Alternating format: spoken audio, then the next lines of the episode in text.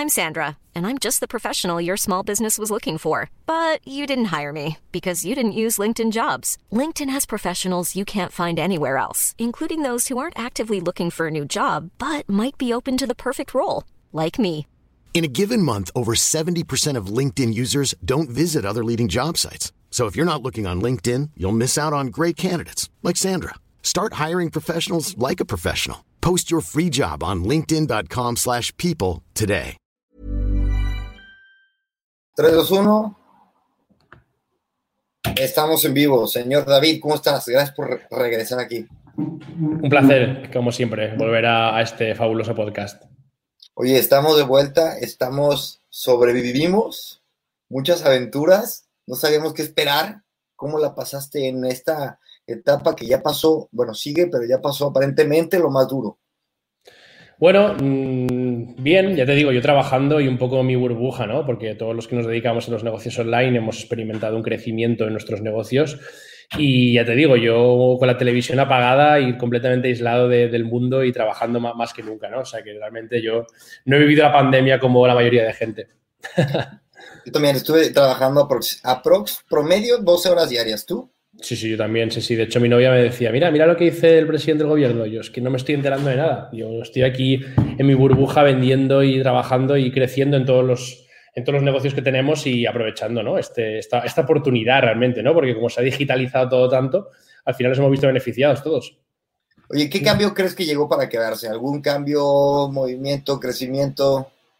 Mm, yo creo que realmente los negocios online en general, ¿no? Han experimentado un crecimiento ya, el e-commerce, por supuesto, ¿no? Y todo lo que sea el teletrabajo y demás también, ¿no? Yo siempre pongo el mismo ejemplo. Mi padre se dedica a vender, mi padre es vendedor de Amazon y vende un producto relacionado con el vídeo y ahora mismo no dan abasto, no dan abasto en ventas porque todas las empresas les están, le están comprando muchísimo porque están digitalizando todo lo, todo lo que es la, eh, la estructura y demás y ya te digo, parece ser que esto ha venido para quedarse, ¿no? El teletrabajo y demás.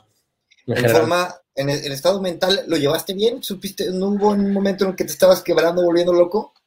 Eh, los primeros días, quizá, al principio que parecía que se acababa el mundo y, y que, y que esto, esto, era una crisis eh, a nivel sanitario brutal. Y en los primeros días sí que me asusté un poco, pero duró dos días. Luego ya me di cuenta de que era una oportunidad y, y ya te digo, súper centrado. Y nosotros, afortunadamente, tocó madera.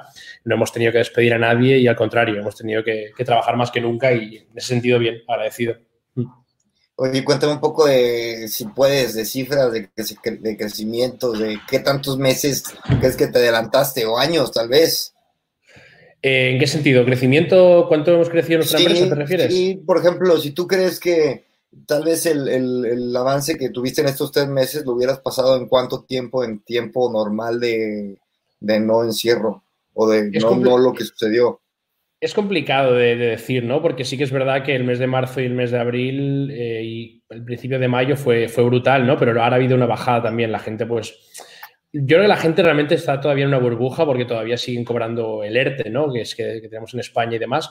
Pero, pero sí que se nota, se nota una, una, una, desescalada en cuanto a las ventas bastantes. Vendimos muchísimo, quizá lo, lo equivalente a tres meses en un solo mes pero ahora, por ejemplo, este mes de junio está siendo un poco más duro de lo habitual, quizá más duro que el del año pasado, ¿no? Realmente.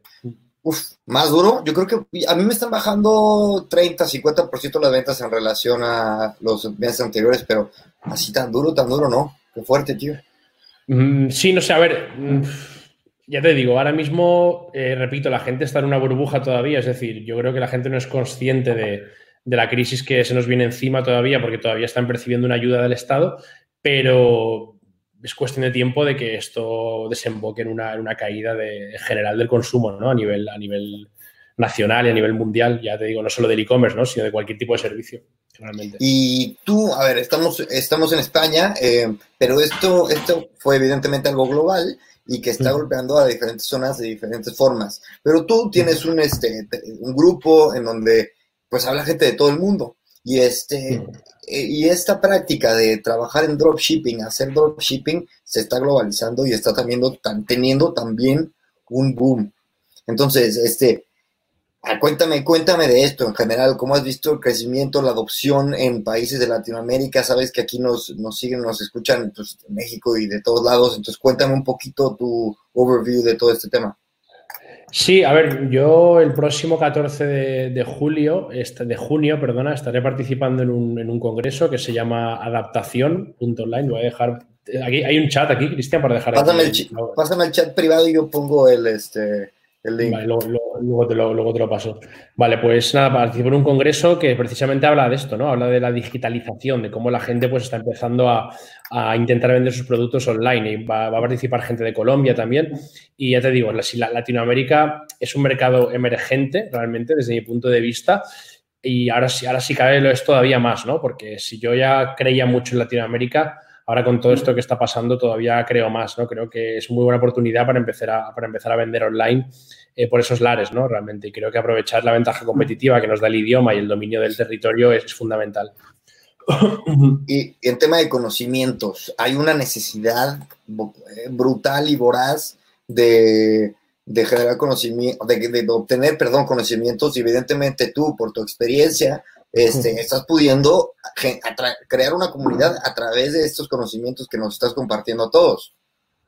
Sí, sí, es curioso, ¿no? Porque, eh, poco poniendo, poniendo, el ejemplo del evento este en el que voy a participar, eh, ahí si ves la lista de invitados, van, eminencias, ¿no? Van pues, directores de empresa, expertos en SEO, académicos y tal. Y yo soy una persona normal y corriente que simplemente soy un, un autodidacta que ha aprendido a vender viendo canales de YouTube y experimentando eh, ya te digo, eh, con prueba, error, prueba, error, y quizá técnicamente no estoy al nivel de, ese tipo de gente, pero, pero sí que me he conseguido vender online eh, sin mucha elegancia y ya te digo, se ha creado como una especie de escuela de la calle, ¿no? De dropshippers y de, marketers hechos a sí mismos, ¿no? Y, está siendo muy bonito, la verdad, porque ya te digo, mi grupo de, Facebook y demás está viendo mucha gente en Latinoamérica que, que literalmente le ha cambiado la vida. O sea, le ha cambiado la vida el, el haber empezado con dropshipping, el haber empezado a vender productos por internet y yo estoy muy, muy satisfecho y muy orgulloso de todo ello.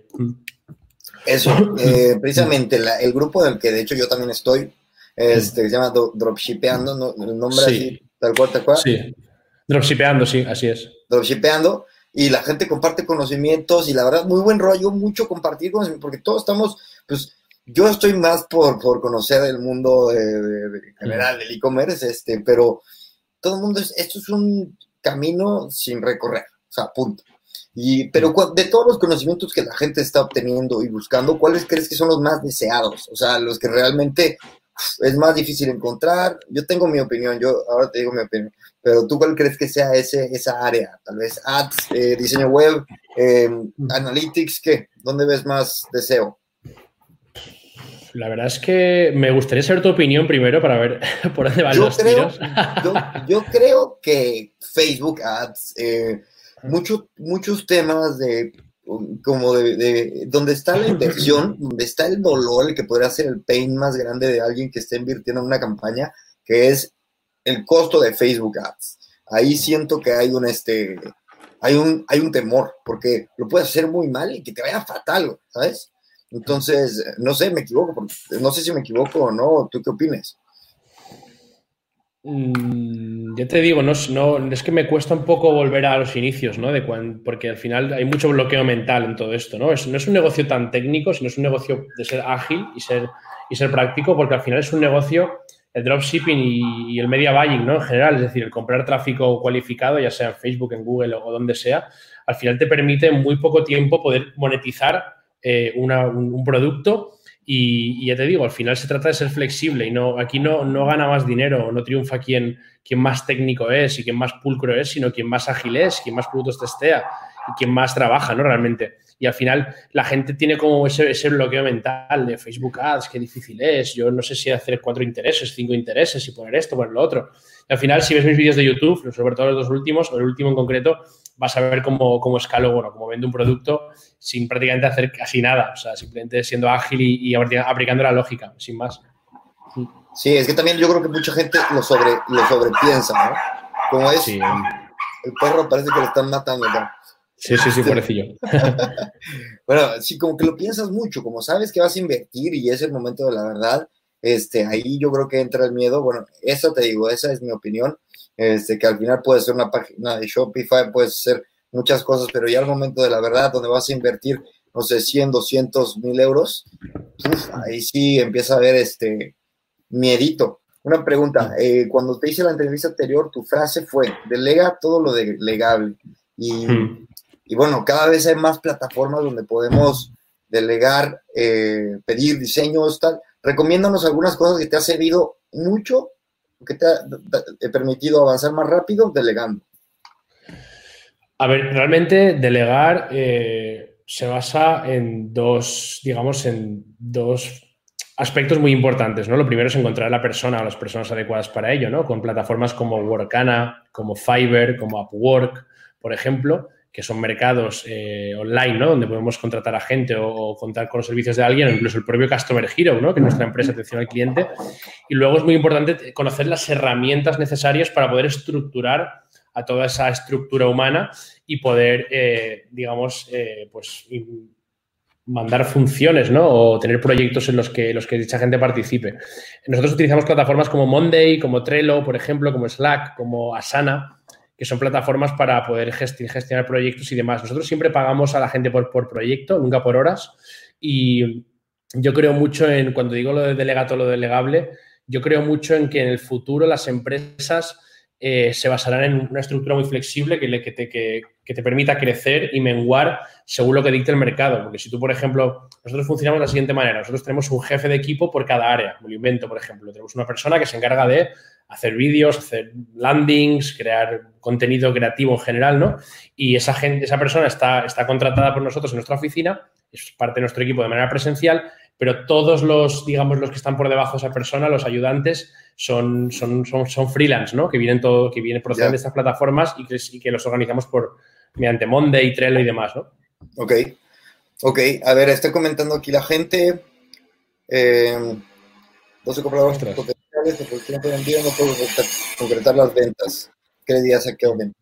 Kelvin. Uh, vale. Eh, pues no sé, ya te digo, realmente los tiempos de envío dependerá un poco que utilices, ¿no? Al final, si utilizas. Eh, la comunicación importa sí, a ver, a ver, realmente mm, os voy a decir una cosa, ¿no? Eh, yo he tenido, he tenido una warehouse beeping, ¿no? Hemos tenido una warehouse en China que ya no, ya no va, nunca la vamos, no la vamos a abrir finalmente más, beeping en, China por lo menos. Y en China funciona todo por, se llama tiers. Tiers significa como por, por, por preferencia, ¿no? Entonces, esto significa que, por ejemplo, Jack Ma, que es el, dueño, ¿no? el fundador de, Alibaba, AliExpress y demás, llega en, eh, China y dice, a ver, yo quiero que, los paquetes que van por AliExpress Standard Shipping lleguen lo antes posible a España. Habla con Correos España y tiene un acuerdo con ellos y consigue una rapidez de envío de 7 10 días. Sin embargo, llego yo con Beeping y digo, oye, yo soy David y tengo aquí una empresilla de fulfillment. Yo quiero enviar por esta línea de envíos me dice, vale, ponte la cola que primero va Jack Ma, ¿no? Entonces, realmente si, utilizamos eh, líneas de envío como AliExpress Standard Shipping a determinados países, en 10 días, 12 días, 7 días incluso podemos traer el paquete en casa del cliente. Entonces, los tiempos de envío muy relativo, ¿no? Al final, si tú sabes gestionar, puedes conseguir tiempos de envío rápidos, realmente. Sí, es este, aparte es un dolor de cabeza que, sabemos que la decisión de compra del, cliente eh, siempre va muy de la mano de pues bueno, de estos tiempos. A ver, tenemos más preguntas. Últimamente, cuando creo una ad, dentro de un adset se generan múltiples posts. ¿Qué está pasando? Hombre, eso no es últimamente realmente. O sea, tú ten en cuenta que cada ad mm, genera un post, por así decirlo. Si tú no compartes el post ID, que esto es algo que yo explico en mi último vídeo de YouTube, eh, pues va a suceder que vas a tener múltiples posts. Entonces, lo bueno de compartir el post ID entre los diferentes ads, es que esto es muy técnico lo que estoy diciendo, igual si no está viendo alguien que no se dedica a esto.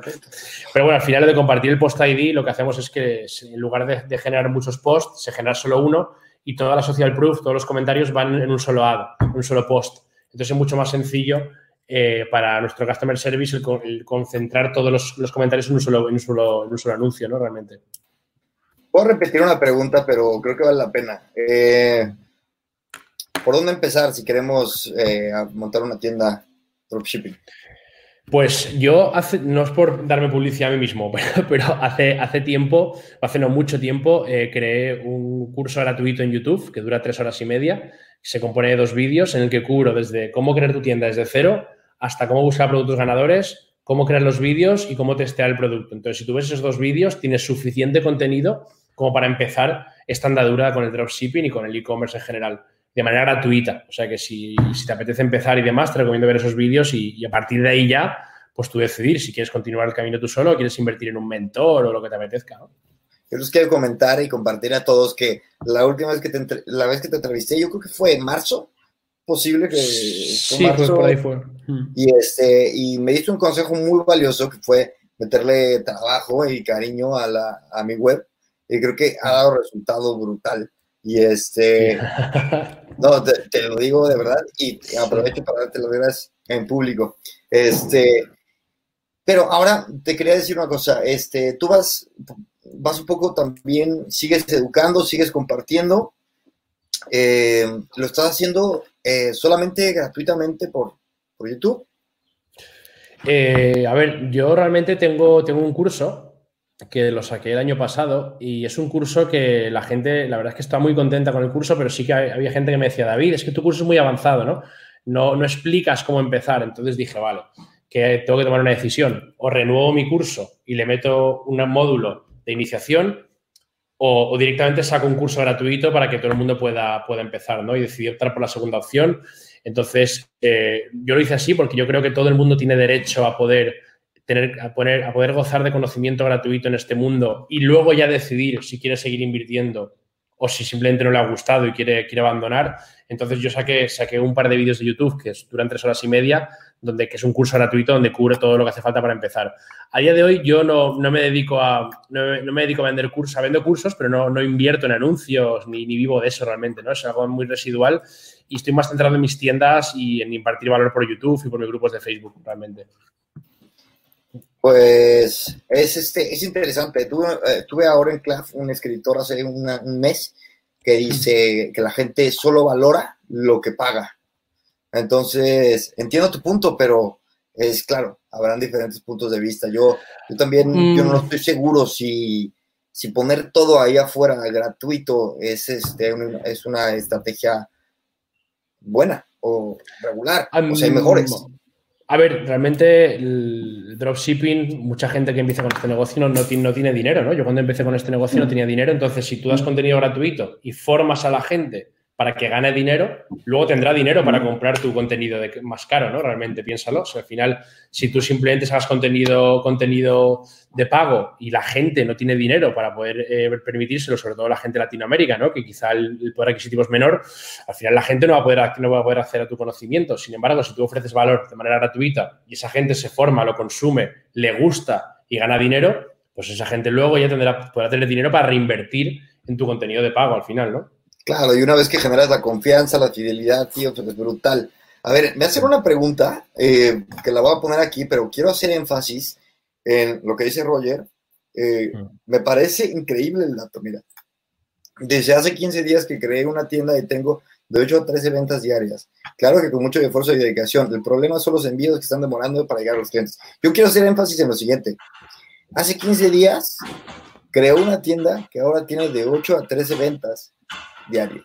Eso a mí me parece una locura. O sea, o sea, las herramientas que tenemos a la mano, ahora una persona normal desde su casa que puede generar negocio así. Mm. Sí, sí, es brutal. Ya te, digo, al final piensa el caso de Roger, ¿no? Pues que ya está teniendo 8 o 13 ventas diarias y a partir de ahí, pues eh, él decidirá, ¿no? Dónde, quiere llegar. Yo realmente ya, yo, yo hace tiempo, hace dos meses que no hago dropshipping. Yo ahora tengo, tengo, solo vendo con stock local.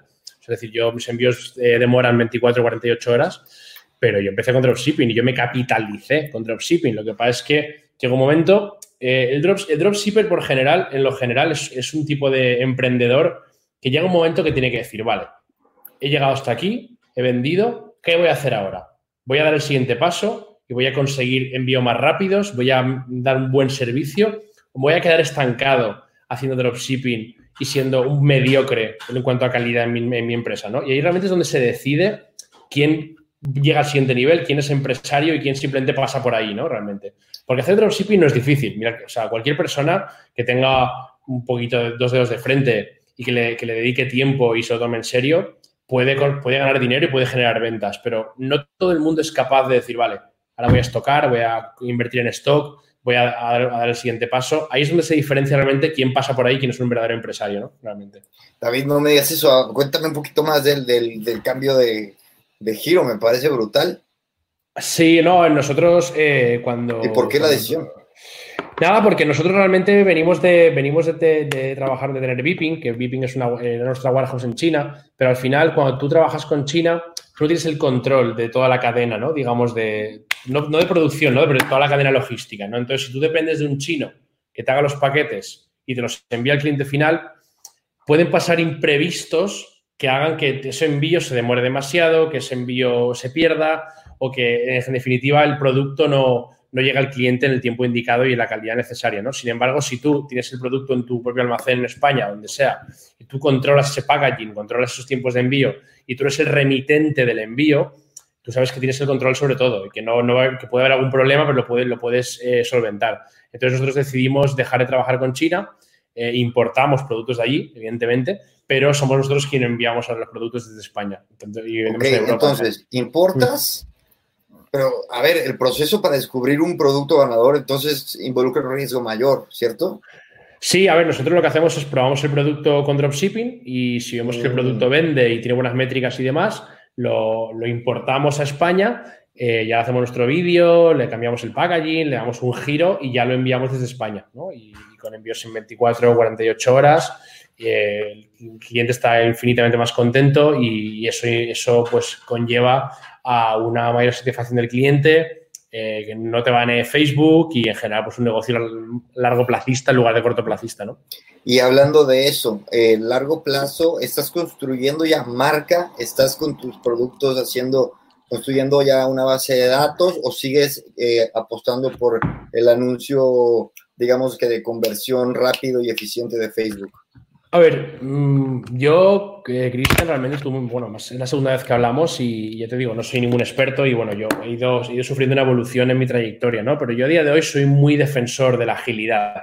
Me refiero, yo a día de hoy eh, envío productos desde España con 24 48 horas de tiempos de envío, pero soy muy flexible, es decir, yo no tengo ninguna marca, yo, yo escalo ofertas, es decir, cojo un producto ganador y lo, y lo vendo eh, pues la mayor, la mayor cantidad posible, pero yo no tengo una marca, simplemente me dedico a vender un producto dejando un rastro de clientes contentos, un buen sabor de boca, pero no estoy creando ninguna marca, simplemente estoy vendiendo productos y, ganando dinero a día de hoy. Es decir, creo que creo en la agilidad y el día de mañana pues quizá construir una marca o quizá siga haciendo esto, no lo sé, ya te digo, al final si comparas lo que facturo yo con lo que facturan las marcas, seguramente facture más yo que ellas, porque yo soy mucho más ágil, ¿no? En ese sentido.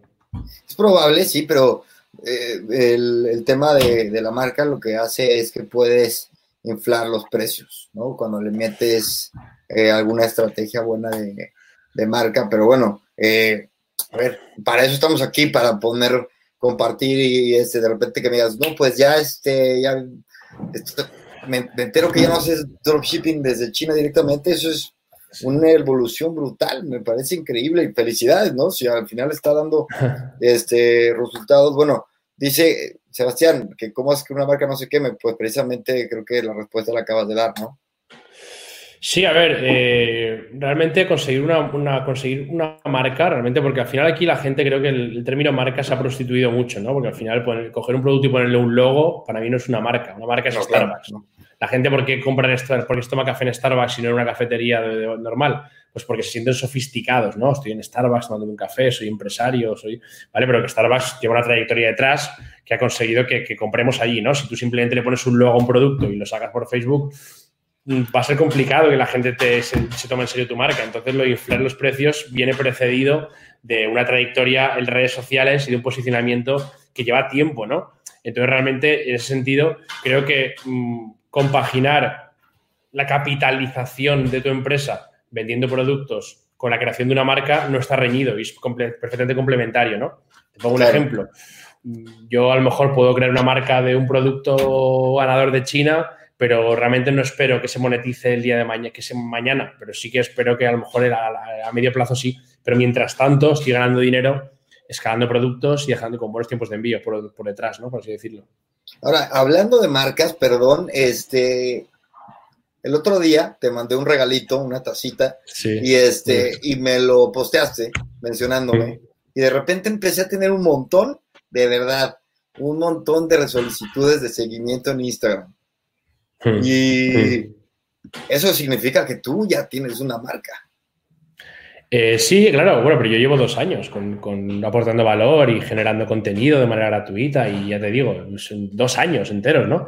Eh, si, tú tienes, si tú tienes capital para estar dos años eh, generando contenido de valor sin recibir nada a cambio, perfecto, pero creo que no, no es el caso, ¿no? Entonces, creo que es, para, es algo paralelo, ¿no? El crear una marca con el capitalizarte realmente. Lo que pasa es que si te capitalizas dejando a gente contenta, en tu, dejando un rastro de gente contenta, es mucho mejor que si, si te capitalizas dejando a gente enfadada, ¿no? Realmente. Por, por eso realmente estamos ahora mismo enviando desde España, porque con el dropshipping desde China es complicado que la gente esté contenta a largo plazo. Es decir, tienes que dejar, que tener muy buena atención al cliente, muy buen proveedor y, muy, muy analizar el producto, ¿no? Porque si, si vendes un producto malo y que encima con tiempos de envío largos, ganarás dinero, pero dejas un rastro de gente enfadada y eso nunca es bueno, ¿no? Al final. Sí, totalmente. Y lo que dices de capitalizar la marca, tú tienes una marca que eres tú, David Costa Rosa, y no la capitalizas, ¿correcto? Ahora. Mm, a ver si la capitalizo, pero, pero ya te digo, no, no, no de manera agresiva, ¿no? Ahora, por ejemplo, tenemos un. Vamos, vamos probando cosas. Ahora tenemos un evento presencial en, en, en septiembre que se llama Econvilla que es, como su propio nombre indica, es la villa del e-commerce, una especie de, chalet o de villa de lujo en Málaga, todo muy de película, donde vamos a, impartir una formación intensiva de cinco días con cinco, cinco, emprendedores y donde vamos a aportar valor a todo el que asista, ¿no? Y eso realmente lo hemos vendido de manera orgánica, simplemente con una lista de mailing y se vendió en seis horas todas las plazas. Y ya te digo, cuando tú aportas valor y demás, y no vas, no vas siempre vendiendo cursos y siempre monetizando a la audiencia, al final es cuando de verdad te respeta la gente, ¿no? Porque no ven esa necesidad y no ven esa agresividad en tus ventas. Sí. Entonces digo, yo, yo, compagino. Se huelen. Se huele, ¿no? La gente lo sabe. la necesidad, la necesidad, sí, se nota la necesidad. Mi negocio es el e-commerce, es decir, yo vivo del e-commerce y de manera residual y diversificando también vendo formación, pero no es mi negocio principal, no es la formación, es, el e-commerce y eso realmente se, se, ve enseguida, ¿no? Porque te, te digo, no le dedico mucho tiempo a, a mis tiendas. Pues yo te digo, como paralelamente a eso, yo, yo llevo un año, pero, pero claro, este, tratando de construir un proyecto que pueda llegar a cierta, a cierta independencia, que es el podcast, y, y todavía, todavía no llego al, al, punto donde, donde lo puedo capitalizar, estoy en camino y soy optimista. Evidentemente el tema del COVID pues no ayudó, pero la verdad es que me sirve mucho de ejemplo lo que, lo que tú pones. Eh, posteas, regalas, y yo creo que a mucha gente este, le sirve mucho. Entonces, bueno, dicho este mensaje romántico que me puse romántico pues nada, como sabes, este es una entrevista de expert rápida, breve, útil. Es como de revisitar nuestra, nuestra última entrevista para que todos también escuchen la pasada, que está muy buena. Eh, ¿qué, ¿Con qué mensaje nos, nos querrías dejar para, para esto nueva, para este reencuentro y esta etapa nueva? Vale, pues simplemente animaros a, emprender mm, de manera autónoma y, a, plantearse ¿no? que, que, se puede ganar dinero por Internet y que sobre todo que, que, hagas lo que te guste realmente, ¿no? A ti te gusta mucho, eres un profesional radiofónico, ¿no? Te, te estaba muy a gusto aquí hablando con la gente, improvisando y demás, y todavía no, no has conseguido monetizar tu podcast, pero lo vas a conseguir. Y realmente quizá eh, no lo estás monetizando directamente, pero sí indirectamente, porque estás conociendo a gente que te, está haciendo networking, te está abriendo puertas, estás, estás, te estás codeando con, con, escritores, ¿no? Me ha dicho antes, ¿no? Con, con empresarios, con, con directivos de empresas, ¿no? Y seguramente que en tu casa eh, viendo Netflix no, no, conocerías a esa gente, pero gracias al podcast este sí. Entonces, mmm, simplemente os digo que abráis, abráis, la puerta de Internet y que ya me da igual que sea dropshipping o cualquier tipo de negocio online, que, que, que os creáis realmente que se puede ganar dinero online y que, y que vais a por ello, ¿no? Sí, eso me queda claro. También yo, yo complementaría lo que, lo que dices, que cuando tienes algo que decir, eh, busque la manera de decirlo, ¿no? Yo creo que. Lo que, lo que tú dices, yo, yo, tenía, yo tenía una inquietud real en no parar de cultivarme de la gente que yo creo que es la gente más crack en el, en el mundo digital, que es el mundo que me interesa. Y, por ejemplo, te descubro a ti, David, y me, me da igual que no me conozcas y tal, yo llego, me presento y te, te invito, ¿no? Y como, como, tenía esa necesidad, pues empecé a, y de, y de compartirlo, y de preguntar, y de cuestionarme cosas, pues comencé a hacerlo igual de, de tu parte, está buenísimo, síguenos compartiendo cosas que yo también sabes que soy fanático del, del bueno, y aparte vivo también en, en parte del e-commerce, Así que agradecerte también que nos compartas y que estés de vuelta por acá. Y no me cuelgues, pero nos despedimos de todos. Un placer, chicos, y espero ver pronto por aquí. Claro que sí. Venga, pues gracias a todos y entren a graninvento.com. Eh, suscríbanse a las newsletters y estamos en contacto. Imagine the softest sheets you've ever felt. Now imagine them getting even softer over time. That's what you'll feel with Bowl and Branch's organic cotton sheets. In a recent customer survey, 96% replied that Bowl and Branch sheets get softer with every wash. Start getting your best night's sleep in these sheets that get softer and softer for years to come. Try their sheets with a 30-night guarantee. Plus, get 15% off your first order at bowlandbranch.com. Code BUTTERY. Exclusions apply. See site for details.